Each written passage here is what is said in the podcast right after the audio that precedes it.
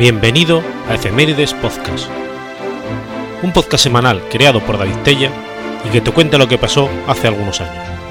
Episodio 164, semana del 11 al 17 de febrero.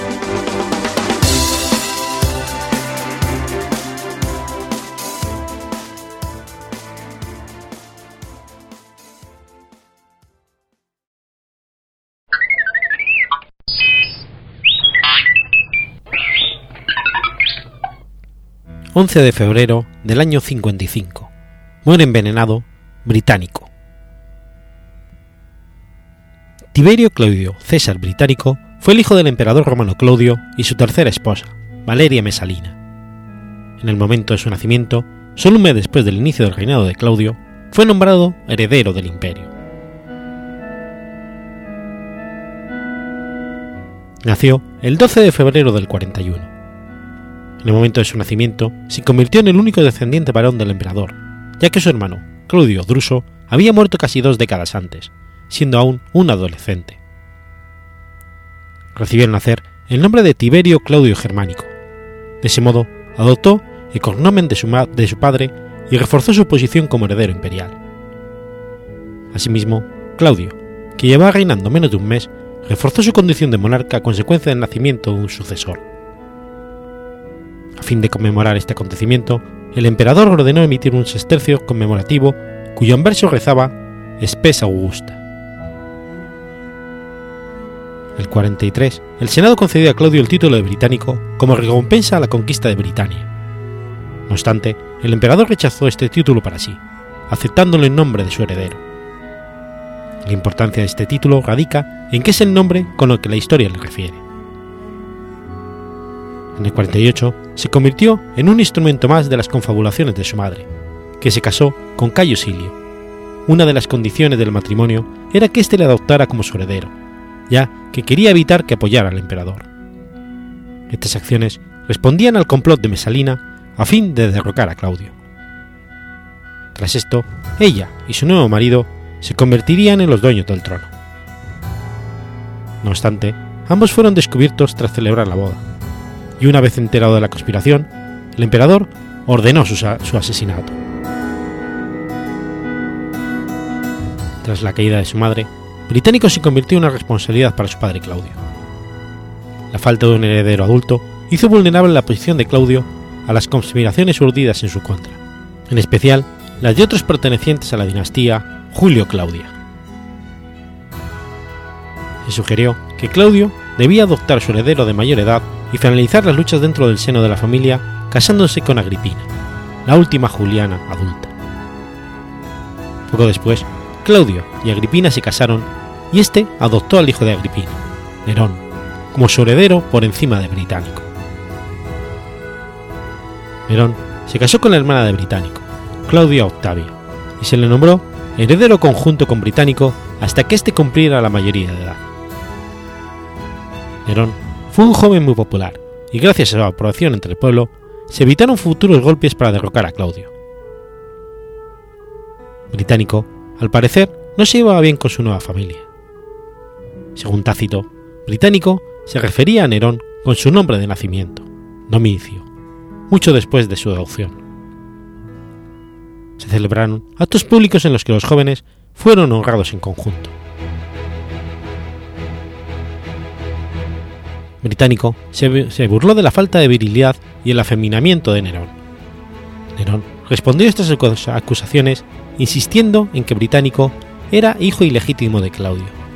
Sin embargo, el emperador nunca lo creyó. Según Tácito, todos los que tenían motivos para oponerse a Agripina y a Nerón se unieron en una facción alrededor de Británico, aprovechando la discordia existente entre ambos. Agripina, por su parte, tomó represalias contra los componentes del círculo de su jastro el tutor del joven. Sosibio, que había sido una herramienta de la afinada Mesalina, fue asesinado. Claudio aprobó el asesinato debido a la caída en desgracia de su antigua esposa. No fueron fáciles las acciones que Claudio tuvo que tomar para preservar su gobierno hasta que Británico alcanzó la edad adulta. A finales de 54, cuando solo contaba con seis meses para que Británico alcanzara la adultez, según la tradición romana, Claudio empezó a hablar de divorciarse de Agripina y de desheredar a Nerón, ahora que ya no eran necesarios. Como preparación, Claudio elogió a su hijo biológico por encima de su hijo adoptivo ante el Senado y ante el pueblo. Seutenio escribe que Claudio puso de manifiesto su creencia de que su hijo crecía con gran rapidez, dando a entender que sería de heredero de pleno derecho cuando asumiera la toga virilis. Lamentablemente para británico, los partidarios de Nerón estaban dispuestos a hacer lo necesario para evitar que se ejecutaran los planes de Claudio. El 13 de octubre del 54, Claudio murió, tal vez por muerte natural o asesinado por su esposa. Según Tácito, Británico y su hermana fueron encerrados en sus habitaciones para contrarrestar la posible reclamación por parte de los jóvenes de sus derechos dinásticos por encima de Nerón. Nerón emitió un discurso en el funeral de Claudio y asumió plenos poderes en solitario. El deseo de que Claudio, de que, su, de que a su muerte Nerón y Británico reinaran en conjunto, fue reprimido por el nuevo emperador y por el Senado. Británico pasó a partir de la muerte de su padre a un segundo plano. Británico sobrevivió unos meses en el marco del imperio gobernado por su hermanastro, aunque fue totalmente ignorado pero su maestra Agripina intrigó inmediatamente para asesinarle. A principios del 55, Heliberto Palas, uno de los favoritos de Agripina, fue despedido de su puesto en el tesoro, puesto que había ostentado durante el reinado de Claudio. Según Tácito, Agripina reaccionó violentamente ante esta acción de Nerón. Agripina declaró que se arrepentía de haber colocado a Nerón en el trono y se alió con Británico para que cuando éste alcanzara la mayoría de edad asumiera el trono. Amenazó a Nerón con ir junto a Británico al campamento de la Guardia Pretoriana y declarar que había asesinado a Claudio y que el heredero legítimo era británico. Amenaza que el emperador interpretó como vana. Tácito escribe que Nerón intentó en numerosas ocasiones socavar la imagen pública de Británico. Uno de estos intentos fue cuando Nerón pidió a Británico que cantara en una fiesta de borrachos, unos meses antes de su 14 cumpleaños británico, sin embargo, no solo evitó la humillación, sino que despertó la simpatía entre los presentes, debido a que entonó un poema en el que relataba cómo había sido dejado a un lado por Nerón. Según Tácito, unos pocos días antes de su muerte, Británico fue malestado sexualmente por Nerón. Según Tácito, Nerón contrató para envenenar a Británico al mismo envenenador que había asesinado a Claudio. La primera dosis falló, y Nerón decidió tirarla en una noche ventosa. Británico fue envenenado durante una cena a la que asistieron su hermana Octavia, su madre Agripina y otros notables. El asesino aprovechó para envenenar la comida de Británico cuando éste pidió que se la enfriaran porque estaba demasiado caliente. El veneno fue fatal y Británico cayó al suelo soltando espuma por la boca. El joven murió el 11 de febrero del 55 un día antes de su decimocuarto cumpleaños, menos de un mes antes de convertirse en adulto y unos cuatro meses tras la muerte de su padre. Nerón alegó que no era culpable del asesinato, justificando la muerte de Británico como un ataque de epilepsia que el joven había sufrido. Británico fue enterrado en el mausoleo de Augusto y fue el último componente de la dinastía, Julio Claudia, en ser enterrado allí.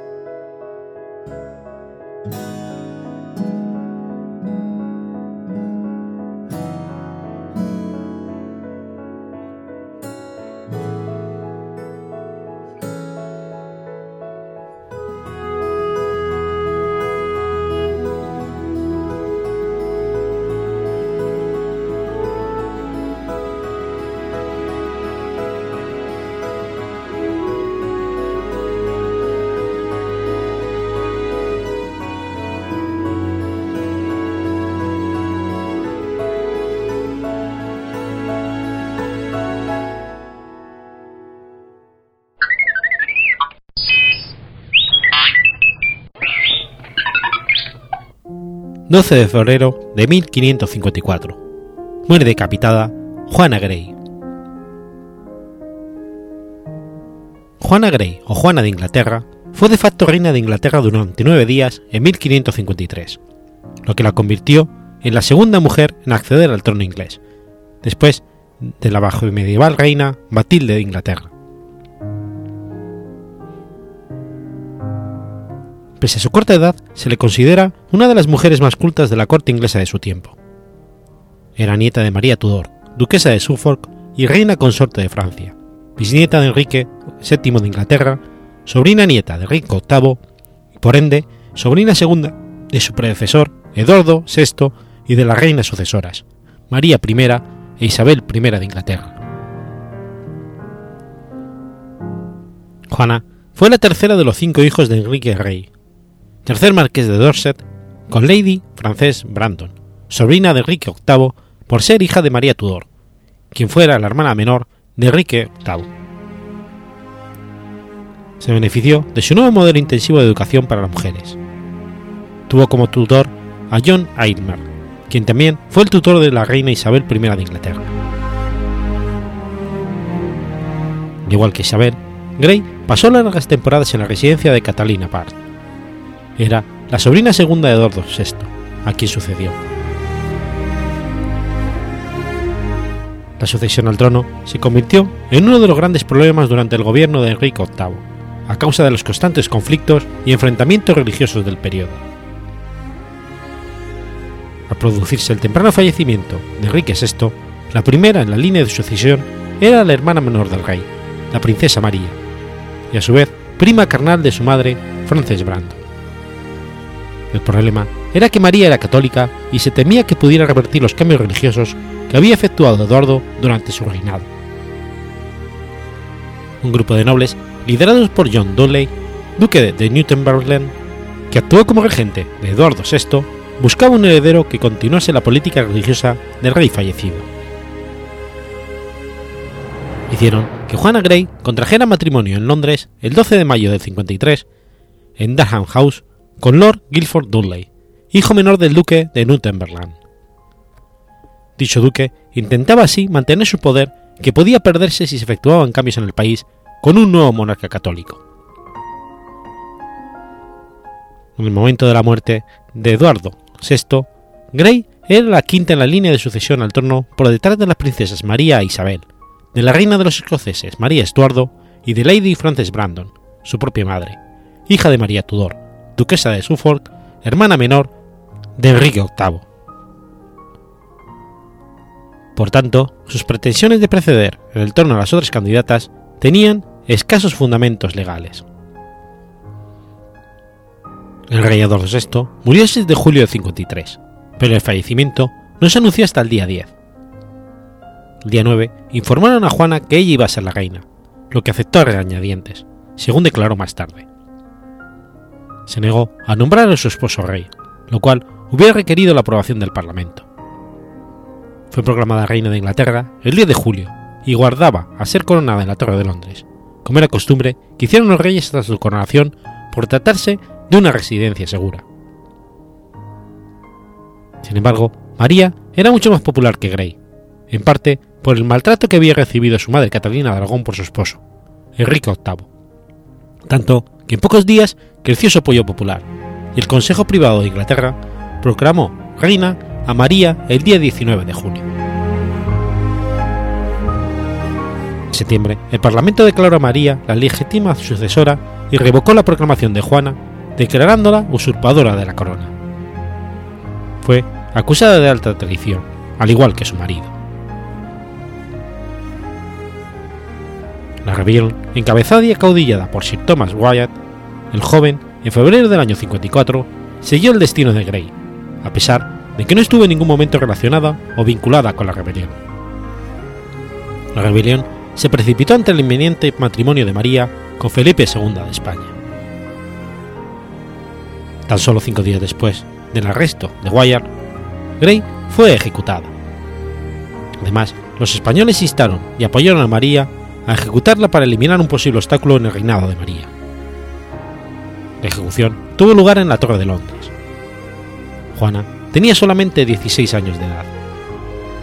Aquel mismo día fue ejecutado también su esposo, Lord Guilford Dudley. Once días más tarde, el 23 de febrero, su padre Enrique le seguía al cadalso. Fue sepultada con su marido en la capilla de San Pedro Advíncula, situada en el interior de la Torre de Londres, a unos metros de la estrecha torre Becham, recinto de prisión donde permaneció arrestada. Según el relato de su ejecución, dado en una crónica anónima de la reina Juana y de los dos primeros años de la reina María, que sirvió de base para la representación de Rafael Aliset, Juana dio un discurso al ascender al patíbulo. Buenas gentes, he venido aquí para morir y por una ley estoy condenada justamente. Los actos de traición contra Su Alteza, la Reina, fueron ilegales y accedí a aceptar el trono.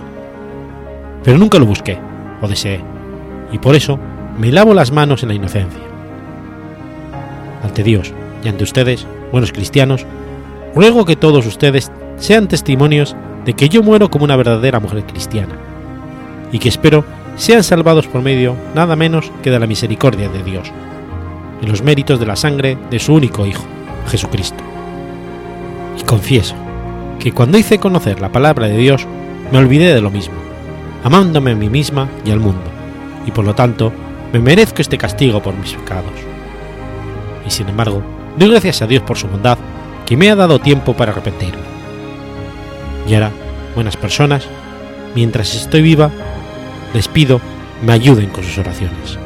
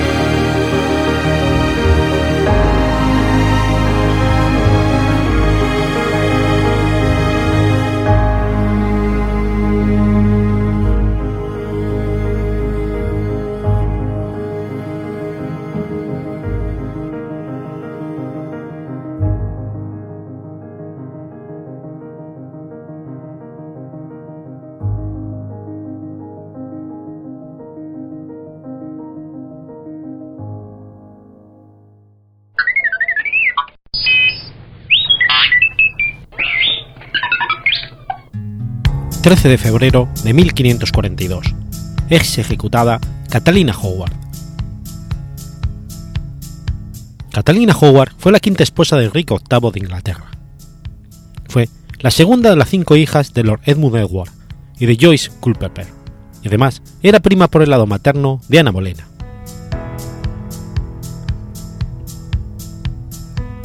El padre de Catalina estaba constantemente deudado y tenía problemas económicos su sobrina Ana, le consiguió un empleo en el gobierno, trabajando para el rey en Calais. En ese momento, la joven Catalina fue enviada a vivir con su abuela, Agnes Tierney. Su abuela regentaba una casa de huéspedes y recibía numerosos visitantes, pero asistía constantemente a la corte. Catalina pronto se vio envuelta en los enredos amorosos existentes en la casa.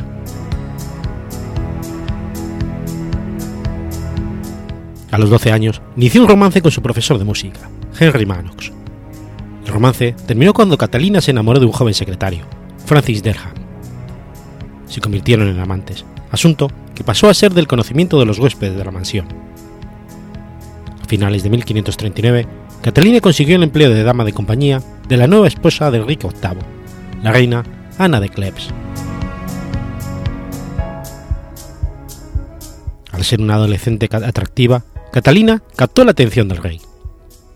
Enrique anuló su matrimonio con Ana el 9 de julio de 1540 y se casó con Catalina, que había sido su amante durante dos meses, el 28 de julio del mismo año, en el palacio de Holland en Surrey. Enrique tenía casi 50 años, mientras que Catalina aún estaba en la adolescencia. Enrique, viejo y obeso, llenó a su joven esposa de joyas y otros regalos extremadamente caros el rey desconocía el pasado de Catalina, a quien consideraba una reina joven y virtuosa. A pesar de todas estas riquezas, Catalina encontró que su matrimonio no le satisfacía. Le desagradaba el cuerpo de su esposo y buscaba entretenimientos amorosos en cualquier parte. Inició un romance con uno de los cortesanos favoritos del rey, Thomas Culpeper. Mientras su relación con Culpeper avanzaba, algunos huéspedes de la casa de su abuela contactaron con Catalina. Para conseguir su silencio, contrató a alguno de ellos. Sus antiguos amantes, Henry Manox y Francis Derham, entre ellos. En 1541 aumentaron los rumores sobre la conducta de la reina. Uno de los antiguos compañeros de Catalina reveló la relación que la reina había mantenido con Francis Derham. En un principio, el rey no quiso creerlo hasta que las evidencias fueron demasiado claras para negar el hecho. Catalina fue puesta bajo vigilancia en sus aposentos, acompañada tan solo de una de sus damas de compañía. Fue interrogada por los consejeros del rey en numerosas ocasiones. Se habló de divorcio y de exiliar a Catalina, hasta que se descubrió una carta de amor que le había escrito a Culpeper. Fue acusada de adulterio, que en el caso de la reina significaba traición. La reina fue encerrada en la abadía de Midlexer en el invierno de 1541. Thomas Culpeper y Francis Dereham fueron ejecutados el 10 de diciembre de ese mismo año. La vida de su primo, Lady Jane Rochford, cuñada de la reina La Bolena, fue ejecutada por haber sido auspiciadora de las relaciones de Catalina Howard con Thomas Culpeper. El caso de la reina llegó al Parlamento en enero. Fue llevada a la Torre de Londres el 10 de febrero de 1542. La noche anterior a su ejecución, Catalina pasó horas practicando cómo colocar su cabeza sobre el cadalso. Fue ejecutada el 13 de febrero de 1542. Llegó al cadalso con dignidad, aunque pálida y aterrorizada. Antes de morir, pidió perdón a su familia y rezó por la salvación de su alma. Su muerte fue rápida. Catalina fue enterrada en la capilla de San Pedro Advíncula junto a su prima Ana Bolena.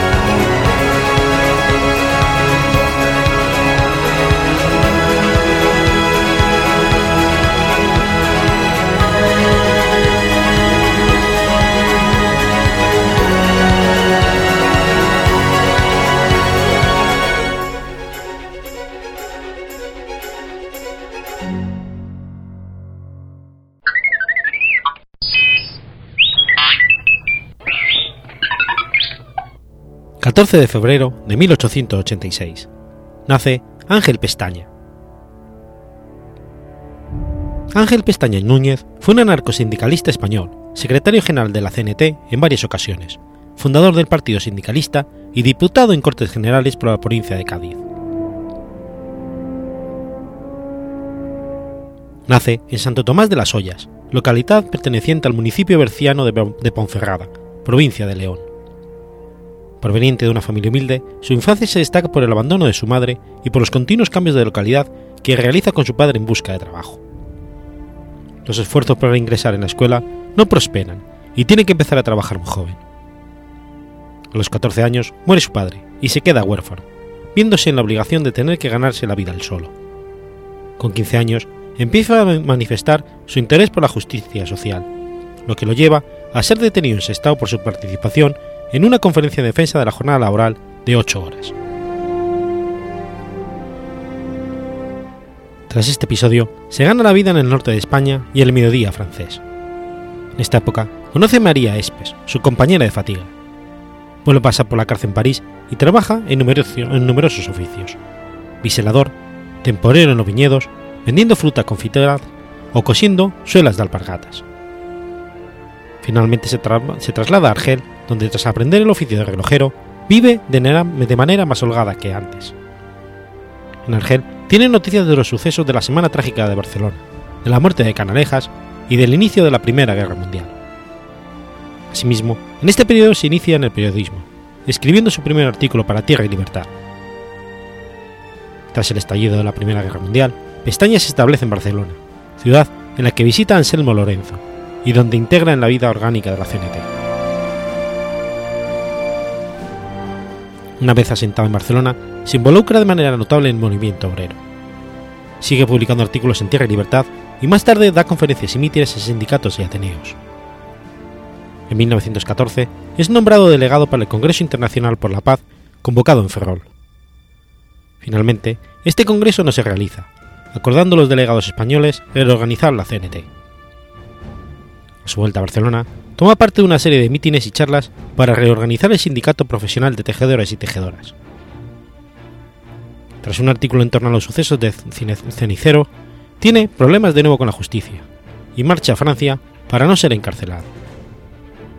De Francia es expulsado y tiene que volver a Barcelona, donde se oculta hasta que una amnistía le permite volver a la vida pública. En 1916, tras un mitin en el que se declara una huelga de albañiles y peones, es encarcelado y pasa tres meses en prisión. A su salida se le nombra Administrador de Solidaridad Obrera. A finales de este año se declara una huelga general de 24 horas. Lo novedoso de esta es que es la primera vez que se declara conjuntamente entre la UGT y la CNT. Una vez finalizada, Pestaña acude junto con Salvador Segui y Ángel Lacorte como parte de la delegación de la CNT para tratar con la UGT la realización de un movimiento mayor. Fruto de este encuentro, la Confederación y la Unión acaban firmando un pacto de colaboración que desencadenará, la huelga general de 1917. En los preparativos y durante la misma, Pestaña se reúne con diferentes dirigentes de partidos y sindicatos, Largo Caballero, Pablo Iglesias, Macía o Marcelino Domingo. A finalizar, Pestaña se esconde en un pueblo de Aragón durante un mes, tras lo cual vuelve a Barcelona.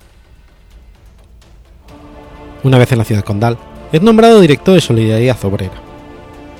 Este periódico, portavoz oficial de la CNT, estaba atravesando una crisis importante. El mantenimiento del periódico no estaba asegurado y se le acusaba de aceptar dinero del espionaje alemán. En esta situación, se reúne una comisión para darle solución. Es de ella la que sale pestaña director del diario. Bajo su dirección, el periódico realiza una campaña muy ofensiva contra la fuerza local de la policía, acusando a su líder, el jefe de policía Manuel Bravo Portillo, de estar a sueldo de la Alemania imperial. Toma parte en el Congreso, en el Congreso Regional de Sanz de 1918, donde se acuerda el cambio de sociedades para el sindicato único, forma una orgánica que más tarde usaría toda la Confederación. En abril de 1919, después de que la huelga de canadienses sacudiese Cataluña, es arrestado y detenido, pasando la CNT a la clandestinidad. En octubre del mismo año, pronuncian en el Ateneo Sindicalista, el Teatro de la Comedia y la Casa del Pueblo de Madrid conferencias sobre el sindicalismo catalán junto a Segui. En diciembre participa, aunque de manera secundaria, a causa de una enfermedad, en el Congreso del Teatro de la Comedia de Madrid. En este congreso se debate sobre las relaciones con UGT, el comunista libertario como fin o la adhesión provisional a la Tercera Internacional. También se designan tres delegados para acudir al segundo congreso de dicha internacional, siendo Pestaña uno de ellos y el único en alcanzar la Rusia soviética. Tras preparar el viaje y atravesar varios países europeos, Pestaña consigue llegar a Rusia en 1920. Durante esta visita, conoce y trata con algunos dirigentes bolcheviques, entre ellos Vladimir Lenin, Leonid Trotsky o Grigori Zinoviev.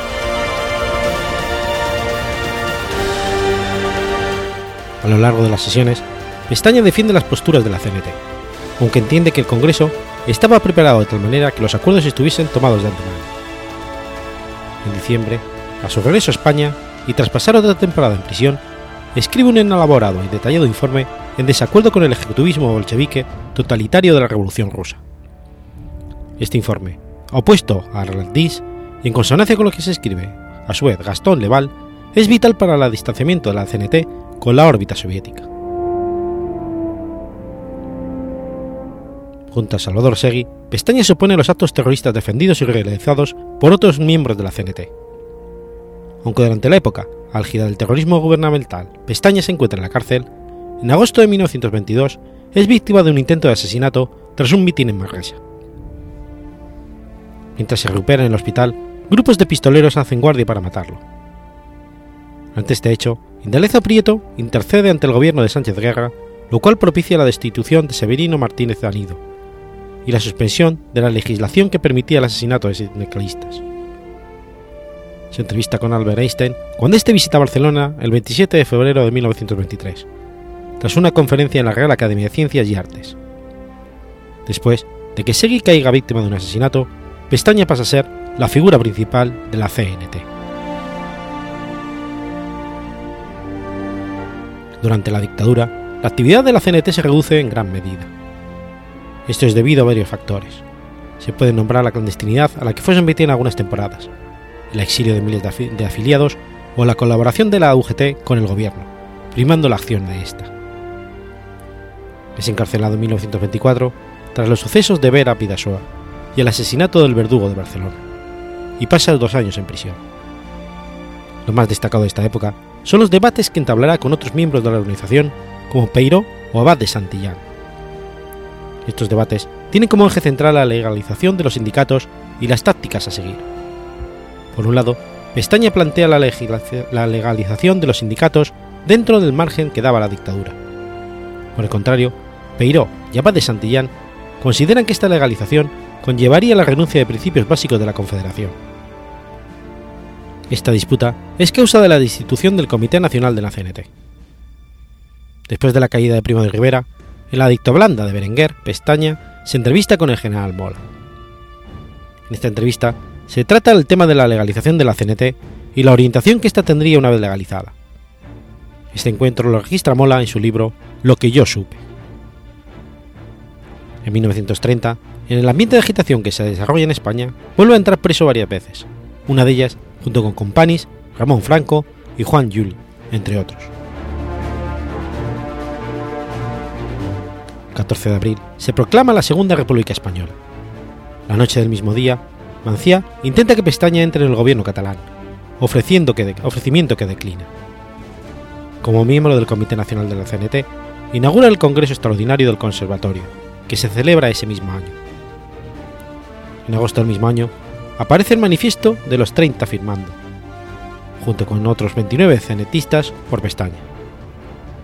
Este manifiesto tiene una gran importancia dentro de la organización, pues dio paso a importantes debates internos, liderando el ala reformista Pestaña, e Peiró, el netamente anarquista Durruti y García Oliver, y que desencadenó una excedición en la misma que duró hasta 1936. En 1932 es importante su vida política, pues va siendo desplazado dentro de la Confederación en favor de las personas de tendencia faísta. A principio de 1932 es duramente recriminado por una carta escrita a Azaña. En marzo cesa el cargo de secretario general y a finales del mismo año es expulsado de la CNT. Hacia estas fechas colabora con textos para la revista valenciana Horto. Dentro del debate entre la CNT y los sindicatos de oposición funda, junto a otros CNTistas afines como Juan Peiro o Juan López, la Federación Sindicalista Libertaria, de la que es el primer secretario. En esta época empieza a alertar contra el fascismo que ya da muestras de su fuerza en Italia, Francia y Alemania. Paradójicamente por estas fechas, mantiene una entrevista con José Antonio Primo de Rivera por insistencias de este. En la entrevista exponen sus puntos de vista. Pestaña comprende que no son compatibles y el asunto no irá a más. En 1934 comienza su última etapa política. Se da de baja de la FSL y funda el Partido Sindicalista. Durante los dos años que hay entre la fundación y el comienzo de la guerra civil, el partido se adhiere al Frente Popular y obtiene dos escaños, en Zaragoza y en Cádiz, en las elecciones de 1936. Al comienzo de la guerra civil, se encuentra en Barcelona, donde es detenido por una patrulla de soldados sublevados y encerrado en el edificio de la universidad, hasta que la lucha cesa en ella. Durante la guerra, es nombrado subsecretario general de guerra. Se le ofrece una cartera ministerial por la CNT que rechaza y posiblemente otra en julio de 1937. Defenderá la idea de la guerra, lo primero, la militarización de las milicias y mantiene las instituciones republicanas en la medida de lo posible. Fallece el 11 de diciembre de 1937 en Barcelona, tras sufrir un periodo de enfermedad y debilitamiento físico. Poco antes había reingresado en la CNT. A su entierro asistieron personalidades como D'Alessio Prieto, Diego Martín Barrio, Luis Companys, Julián Zugazogoitia y Joan Casanovas.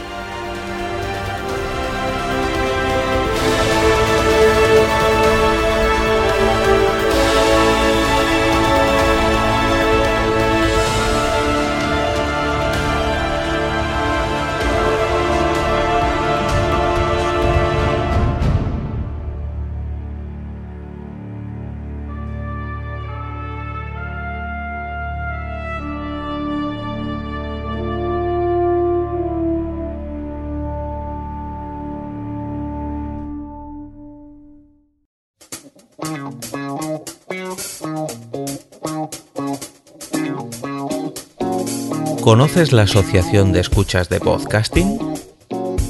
Asespod es el primer lugar de encuentro para todas aquellas personas que escuchan este formato de audio.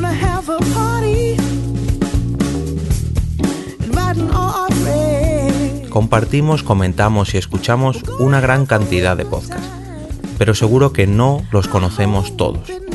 Nos falta este que estás escuchando ahora mismo.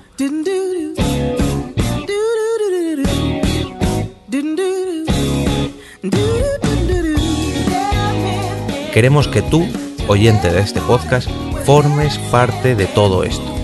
Asociate gratis en nuestra web, asespod.org. Búscanos en las redes sociales, Twitter, Facebook y Google Recuerda, asespot.org.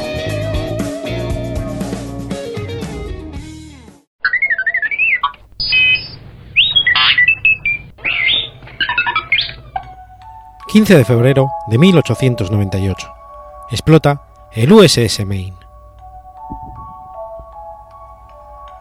El USS Maine fue un acorazado de segunda clase de la Armada de los Estados Unidos, el segundo en entrar en servicio y el primer buque de la Armada estadounidense en portar el nombre del estado de Maine. Junto a su gemelo el Texas, fue construido en respuesta al acorazado brasileño Riachuelo y al incremento de las fuerzas navales de América Latina.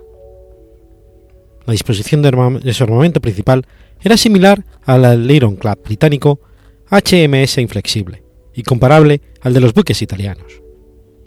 Sus dos torretas principales estaban dispuestas en echelón, escalonadas una a cada costado de la nave, a estribor de la proa y a vapor de la popa, con cortes en la superestructura, para permitir el fuego a ambos costados, así como en caza o en retirada carecía de mástiles completos, debido a la mayor fiabilidad de las máquinas de vapor en el momento de su construcción. A pesar de estos avances, el Maine era un buque obsoleto en el momento de su entrada en servicio, debido a varios factores, entre los que están su prolongado periodo de construcción, los cambios en los roles a desempeñar por los buques de su tipo de táctica naval y en la tecnología. La generalización del uso del acero en la construcción de buques de guerra hizo que el uso de los espolones resultara peligroso para el buque atacante.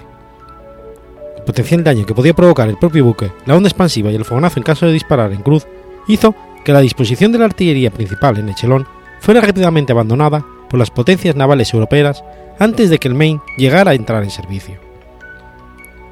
El cambio del rol de los cruceros acorazado, desde un pequeño, fuertemente blindado y armado buque, que podía sustituir a una acorazada en determinadas circunstancias, cambiaron hacia un buque rápido y ligeramente blindado, con la misión de atacar las rutas comerciales, que aceleraron rápidamente su obsolescencia.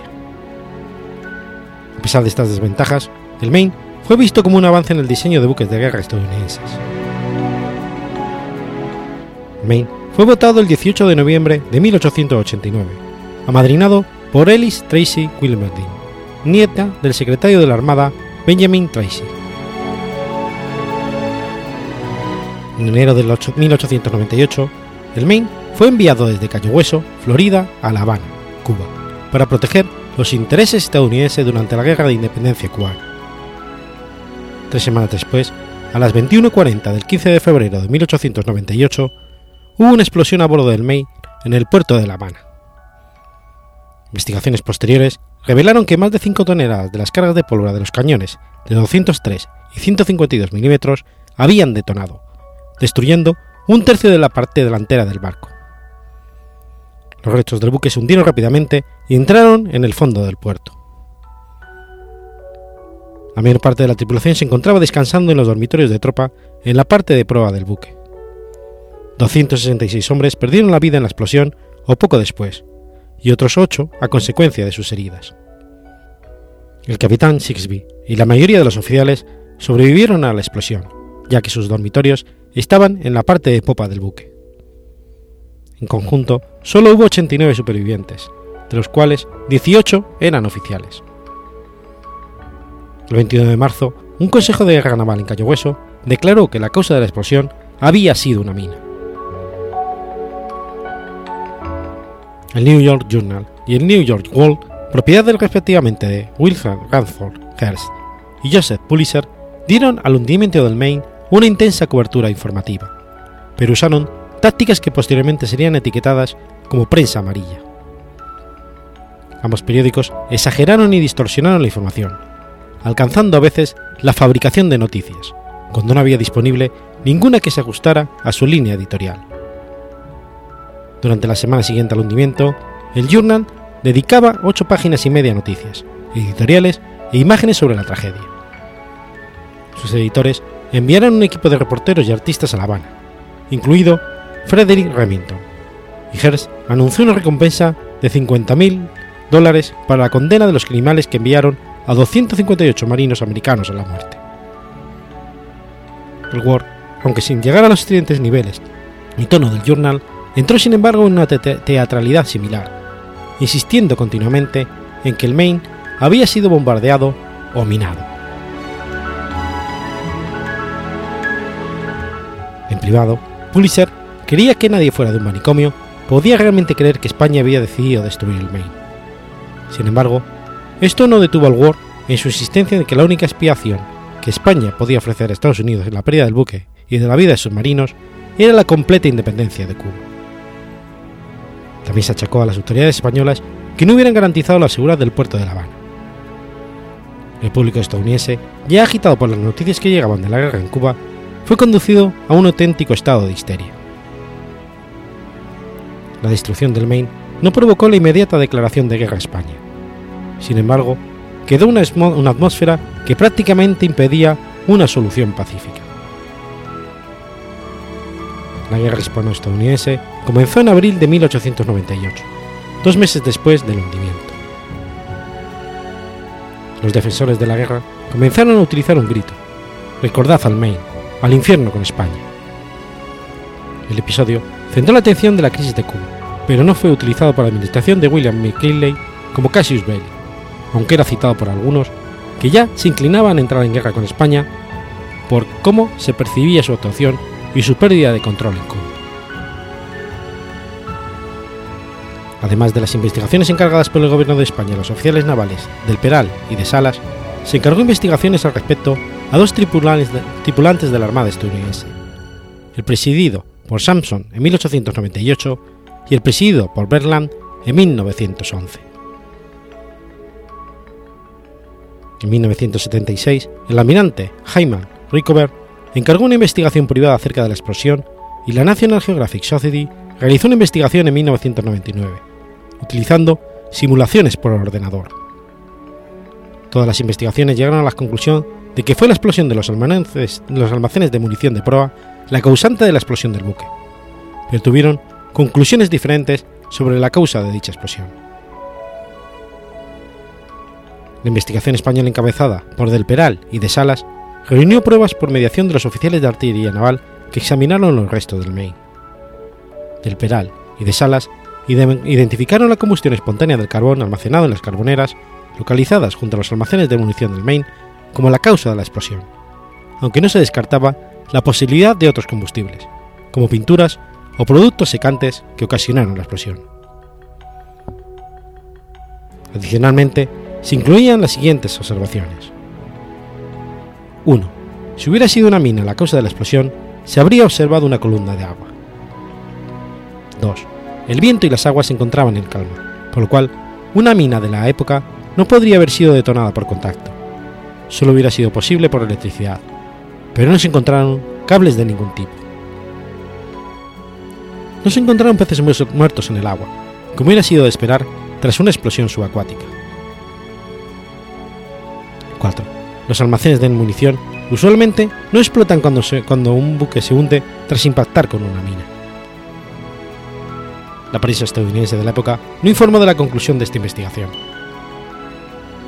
Con el fin de encontrar la causa, el gobierno de los Estados Unidos, poco después del hundimiento, ordenó la constitución de una comisión para la investigación de la Armada encabezada por el capitán William Sampson.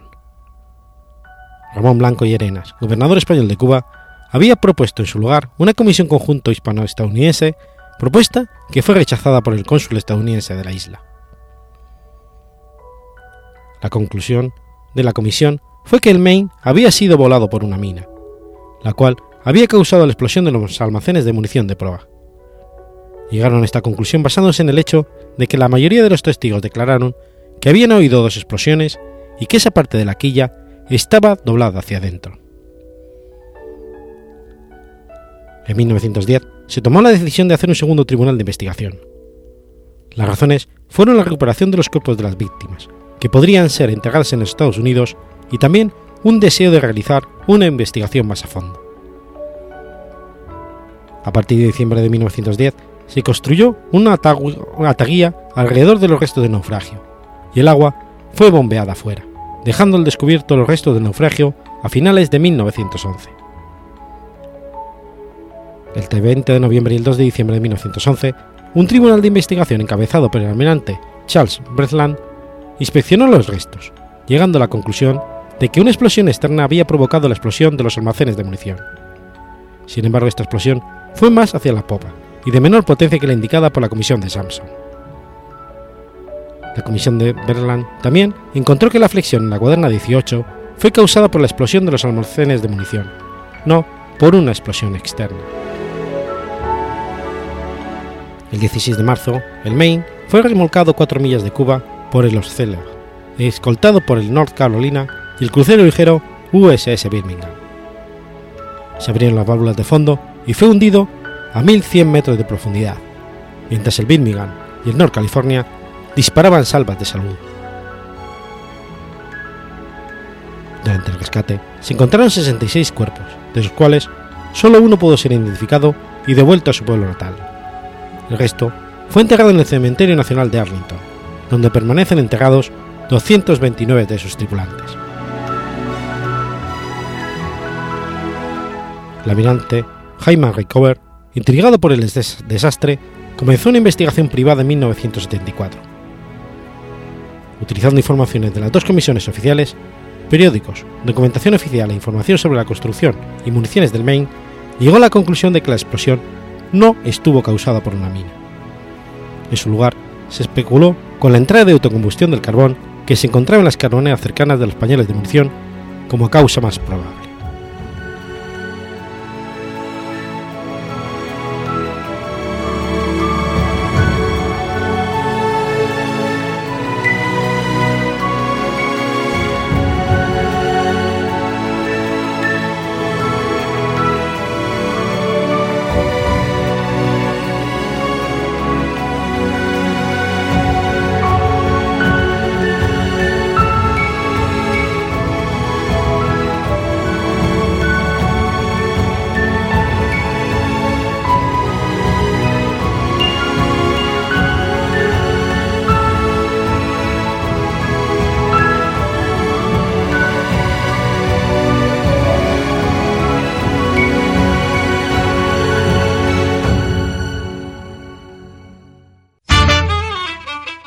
¿Sabéis de qué está lleno Internet? No, de eso no, guarros. Internet está lleno de podcasts. Pero como las trufas en el bosque, a los podcasts hay que encontrarlos y a veces no es nada fácil. Para lo primero, contamos con cerdos con muy buen olfato, Para lo segundo, contamos con Agustín, Verdugo789, que tiene muy buen oído y luego nos lo cuenta todo en su podcast sobre podcast. No soy un troll.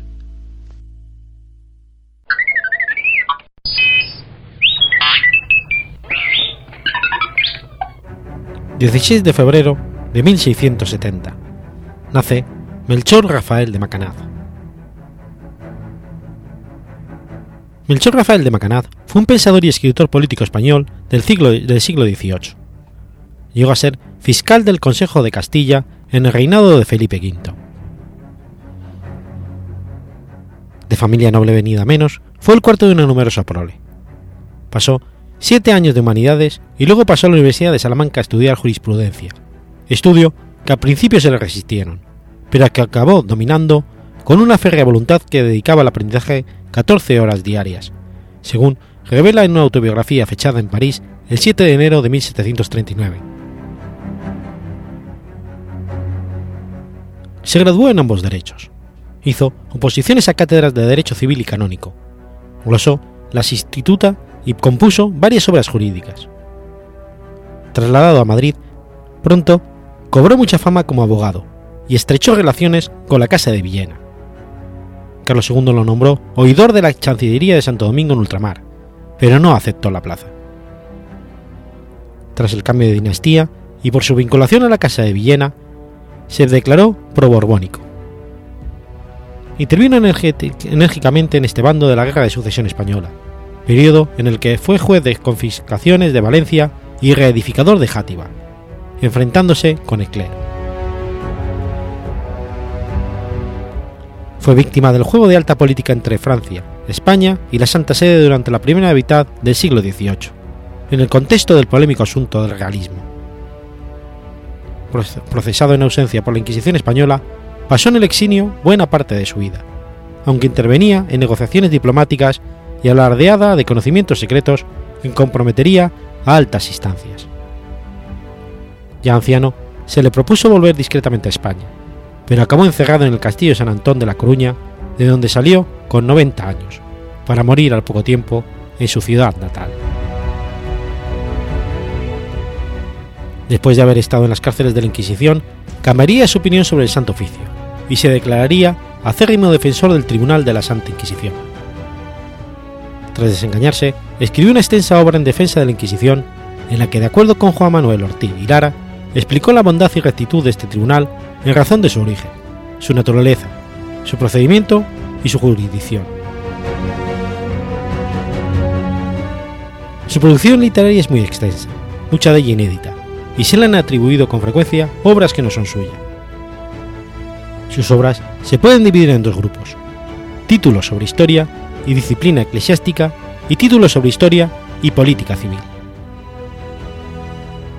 En el primer grupo figura la colección diplomática reunida para las negociaciones de la Concordia en Roma en cuatro tomos, procedidas de relaciones y comentarios y acompañadas de abundantes notas. El famoso pedimento fiscal de 55 párrafos, que llegó a ser impreso, junto con una extensa glosa añadida por el autor en París, las memorias sobre su causa en el Tribunal de Santo Oficio las diserciones sobre las regalías del monarca en este tribunal, la defensa crítica de la Inquisición, que publicó en dos tomos Antonio Valladares y Sotomayor en 1788, un compendio de la historia eclesiástica escrito en francés sobre el del padre Tomasino y una voluminosa historia del cisma hanseniano, no acabada de sacar en limpio, en ocho volúmenes, de los cuales posee cuatro la Real Academia de Historia. En el segundo grupo tenemos los 11 tomos de las memorias para el establecimiento de la Casa de Borbón en España. Su correspondencia encuadernada en muchos volúmenes. La española bajo el título de Memorias para el Gobierno de la Monarquía y la francesa con el de Memorias du Gouvernet. Varios tomos en folio de prolijos extractos y comentarios a historiadores primitivos de Indias y de hechos particulares españoles y extranjeros. Entre ellos, Josep Humilla, Cusani, José de Acosta, Nicolás del Techo, Pedro Lozano, Antonio de Remesal, Pierre-François Xavier de Charlevoix, Adem François Fressier, La Jean-Baptiste Duhol y otros. Una crítica de la historia del establecimiento de la corona de Francia del abad Jean-Baptiste Dubos, una serie de notas de la historia civil del padre Fray Nicolás Jesús de Velando dos volúmenes en folio sobre la supresión de los fueros de Aragón y Valencia, un compendio de la historia de España, la nota de derecho real escritas en la prisión de La Coruña y varias críticas y ediciones a las historias del padre Juan de Mariana, Enrique Flórez, Ferreras y otros.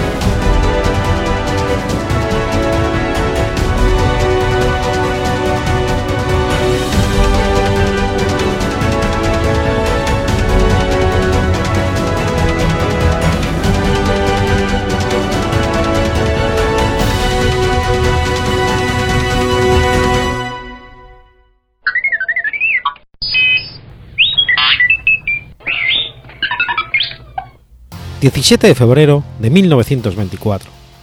Nace Georg Bartanian.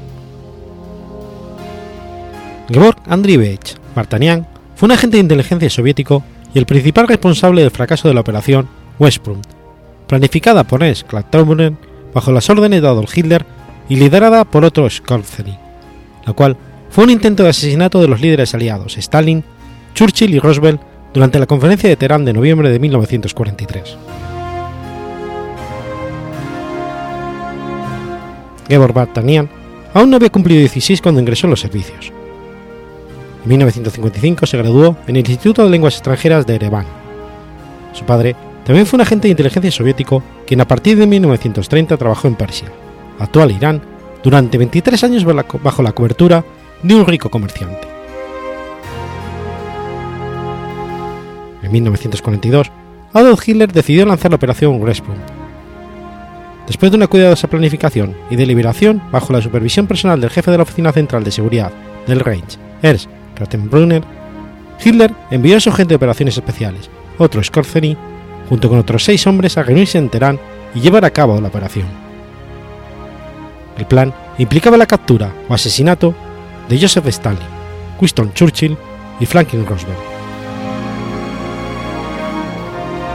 La primera sospecha sobre el atentado planeado provino del agente de inteligencia soviético Nikolai Kurnestov, quien operaba bajo las alias de Obertlaun de la Wolfmas Paul Sibert en la Ucrania ocupada por los nazis.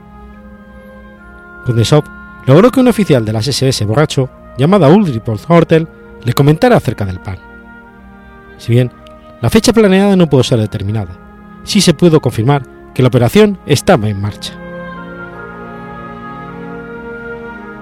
De acuerdo a Bartanian, en 1940 recibió la orden de reclutar agentes, tras lo cual él y siete reclutas identificaron a un grupo de espías nazis. De todos modos, en el otoño del 43 se les asignó una tarea diferente, la seguridad, la seguridad de la próxima conferencia. Seis operadores de radio alemanes habían sido enviados a Teherán como un equipo de avanzada del intento de asesinato. Bartanian y sus hombres localizaron el lugar donde se ocultaba la unidad del comando. A partir de ese momento, los mensajes de radio a Berlín fueron interceptados por las inteligencias soviética y británica. Sin embargo, uno de los alemanes logró enviar un mensaje codificado alertando a sus superiores de que se encontraban bajo vigilancia. La operación fue desestimada y el grupo principal liderado por Scorzeni no llegó a Teherán. Fue condecorado como héroe de la Unión Soviética. Su identidad se mantuvo en secreto hasta el 2000, cuando finalmente recibió el reconocimiento por haber detenido el complot del asesinato. Gebor Bartanian falleció a los 87 años en Moscú, el 27 de enero de 2012.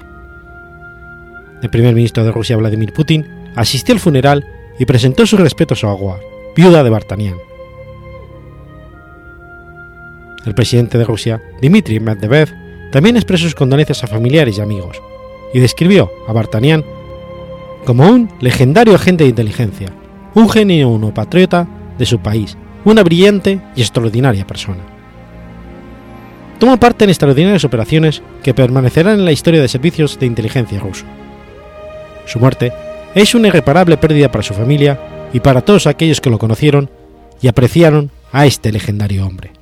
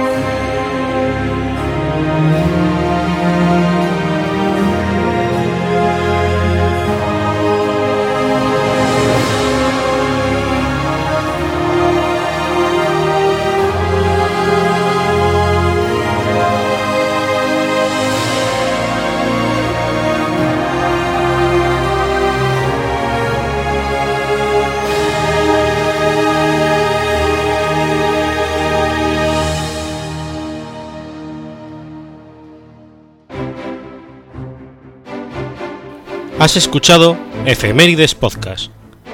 Si quieres ponerte en contacto conmigo, puedes hacerlo por Twitter a la cuenta arroba efemeridespod o mi cuenta personal, arroba telladavid, o por correo electrónico a la dirección efemeridespod.gmail.com.